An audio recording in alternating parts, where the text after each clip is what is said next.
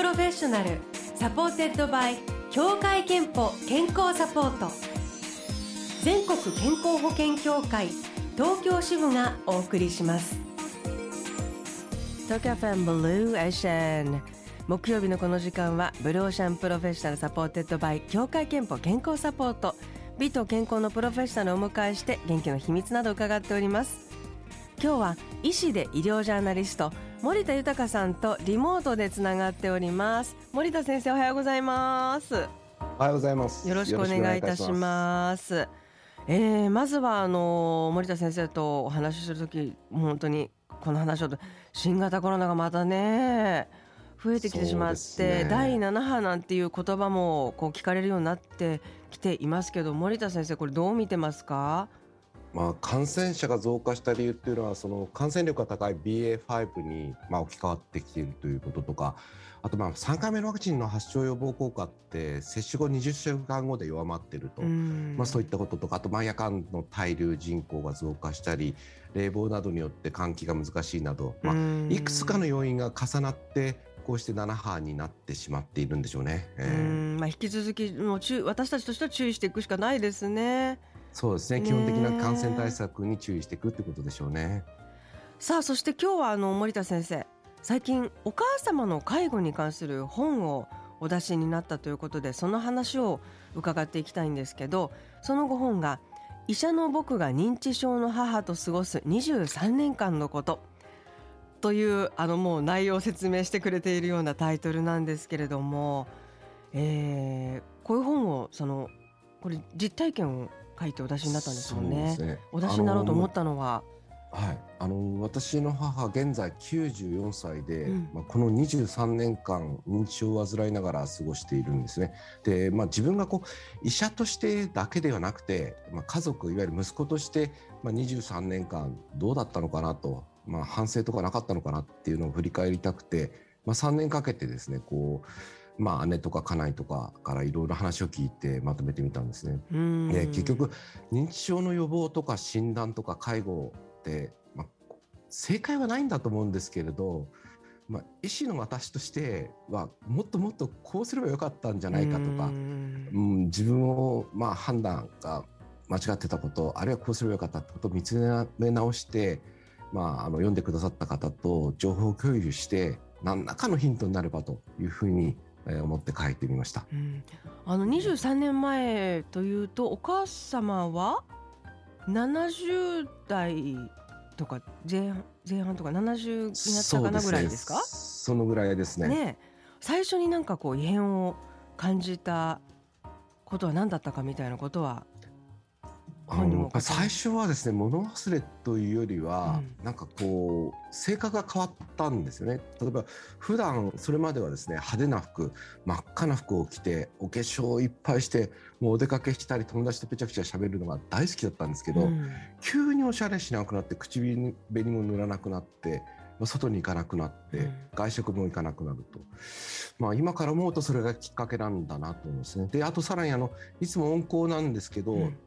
ちょっと怒りやすくもなったんですね。でそれからちょっと遅れて物忘れがひどくなって、はい、朝ごはん食べたかどうかも忘れるようになって朝8時に食べたのに10時になると「あ私食べてないけど」って言い出したんですよね。で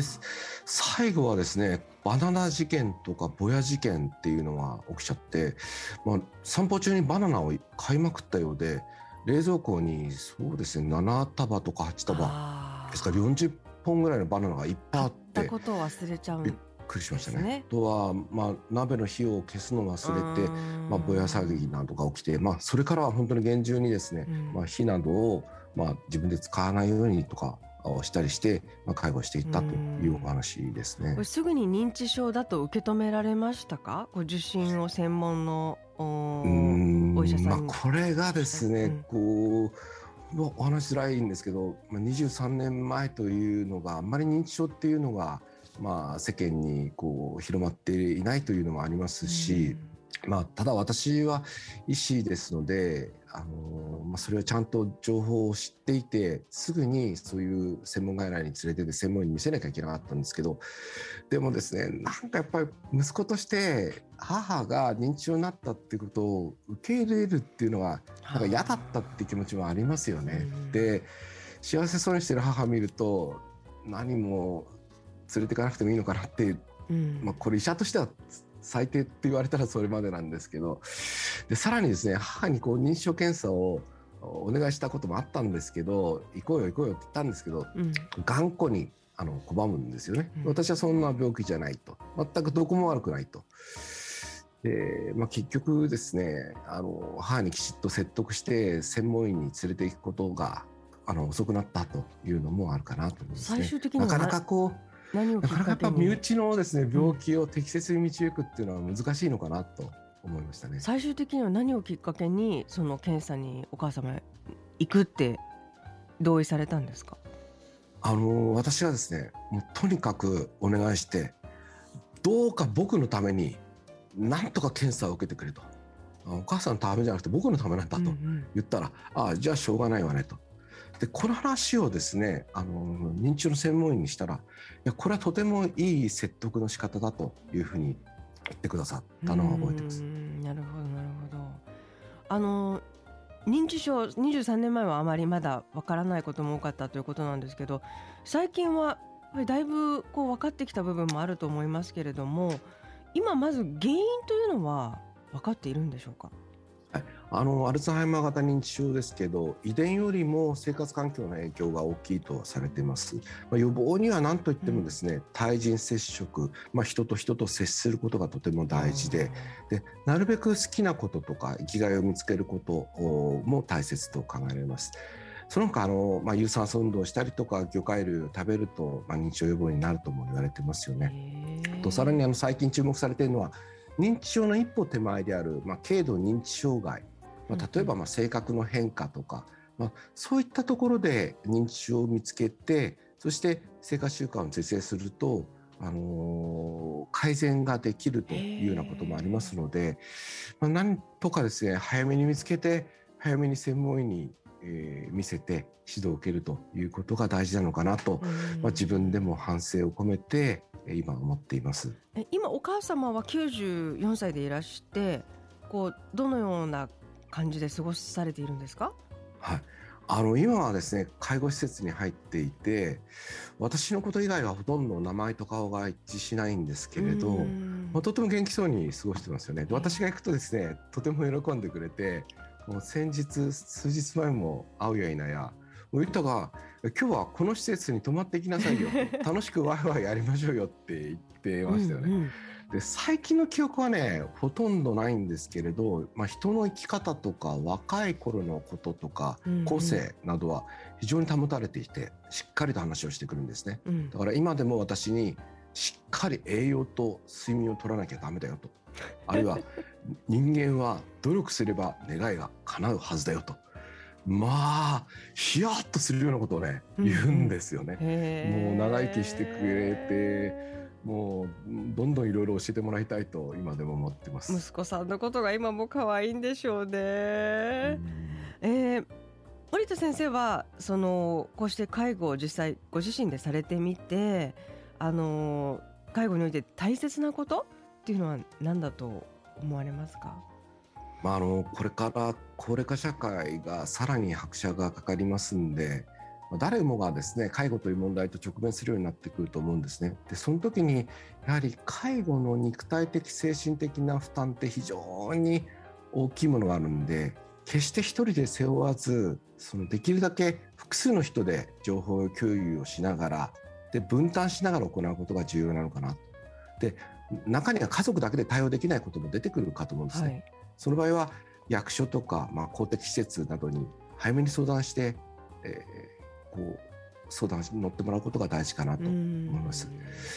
えー、私の場合はですね、まあ、認知症検査までの道のりが長かったので、はい、まあ、一つはですね、まあ、認知症検査を例えば制度化するっていうこともあのいいのかなと、まあ、制度にのっとってもうこの時期にするっていうことが分かっていれば、うん、まあ、誰しもがその制度にのっとって検査を受けるとそうすると早めに分かるのかなと思いましたね。予防と早期発見につながっていいですよねそれはね。そうですね。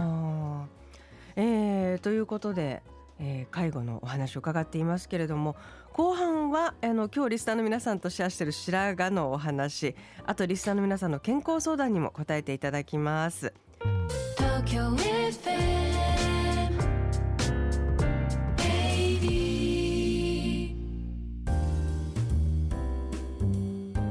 ムローシャンプロフェッショナル今日は医師で医療ジャーナリストの森田豊さんにお話を伺っています、えー、森田先生今日は白髪についてリスナーの皆さんとお話をしてるんですけどあのツイッターでもねあの質問が来てて白髪を抜くと増えるという都市伝説は本当なのか？先生これ医学的にはどうなんでしょうか？これは明らかな迷信ですよね。あ迷信なんですね？はい。あの白髪が気になってこう自分で抜き始める時期っていうのは、ちょうど白髪が増える時期と重なってるんですね。だから誰かがこう抜いたら増えたっていうふうに言い出して、はい、なんかそれがまことしやかに広まってしまって勘違いされたんだと思うんですよ。まあ、やっぱり抜くとですね髪の毛の数が少なくなるということが多いですから、うんうん、まあいずれにしても抜かない方がいいかなと思いますけど、ね、なるほど。白髪の原因はやっぱり、こうわ若い方も白髪になる方結構いるじゃないですか。今日もメール原因っていうか、はいまあ、一つは老化なんですけどあと有名なのはストレスですよね。ストレスになると、まあ、毛根の血管が収縮しますから、うん、どうしても血流が悪くなってメラニンっていう色素が、あの減るんですよね。あの小学生からみたいな方はもう体質そうすると。それは体質があると思いますね。あと他に何かその白髪に関する医学的最新情報ありますか？あとですねあの白髪になった毛穴からはもう黒い髪の毛が生えることはないんじゃないかと思ってる方がいる聞いたことある。そんなこともないんですね。えそうなんですか、うん、意外にあの白髪になった後黒い髪の毛が生えることがあるんです。ただこれねあの、うん、加齢に伴う白髪は基本的には黒い髪に戻ることはないんですけれど、うんうん、先ほどあのお話ししてたストレスが原因の場合は頭皮の血管の収縮が原因ですから、まあ、その後血流が再開してこうリラックスしたりした場合にはですねその後時間を置いて、えー、黒髪に戻ってくるということなんですね。あ確かにあの一気に何かすごいショックなことがあるとね一回すごく白髪になられてお戻りになる方とか確かにいらっしゃいますよね。ありがとうございます。すね、ということであの森田先生に白髪情報を伺いました。そして今日もリサの方からの健康の秘訣もお預かりしております。森田先生のアドバイスがありましたらぜひお願いします。えー、と小田原市の36歳ノンタムさん。知らないゲーム過去バックギャモンや世界的なゲームからインディーズの最近のゲームまで。そういう知らないゲームをプレイすることが健康の秘訣です。昔ながらのゲームオセロ将棋チェスなどなら、え家族とやっています。普段見られない家族の様子や会話も楽しめてこれは一石二鳥です。といただいています。なるほど。知らないゲームをすることで、えー、健康の秘訣になっているという方がいらっしゃいます。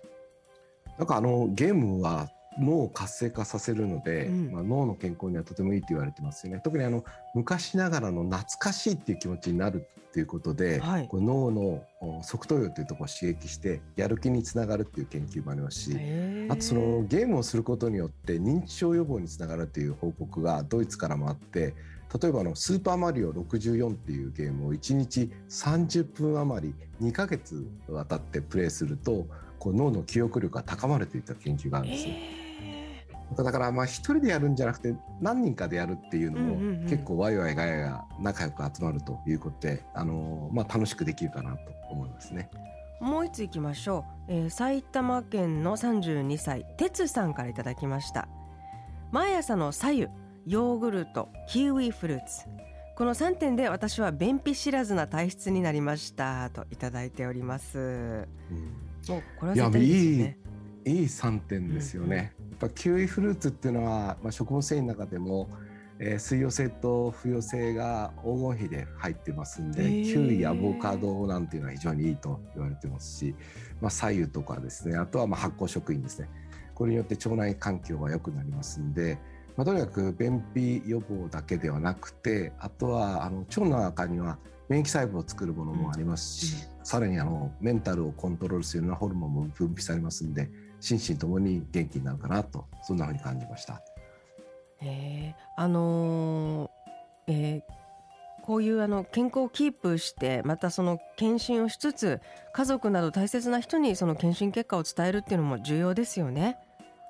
その通りですね。やっぱりあの情報を共有していってで自分がどこで引っかかってこんな指導を受けたということを人に伝えることで他の人もあ自分も検査を受けようという気持ちにもなりますし、うん、なんといっても僕は情報共有が大事かなと思いましたね。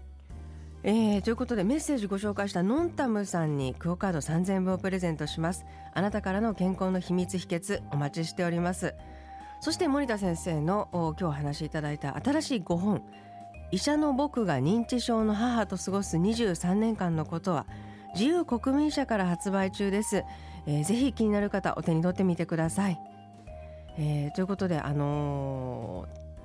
多分無関係な方はいないというかあといずれあの悩むことになるかもしれない問題すごく分かりやすく書いていらっしゃるのでたくさんの方にお読みいただきたいですねきっとね。森田先生もね、はい、医師としても。まあ、家族の認知症で悩む方をはじめてそれからまあ医療者とか介護従事者あと認知症と日々まあ奮闘する方々、うんうん、そしてまあ今後ですね、まあ、高齢化社会ですんでいずれ、えー、認知症と何らかの形で直面すると思うんですよね。そういった方々に何らかのヒントをお渡し,、お渡しできればというふうに思っています。ありがとうございました、えー、今日は医師で医療ジャーナリストの森田豊先生にお話を伺いました。ありがとうございました。ありがとうございました。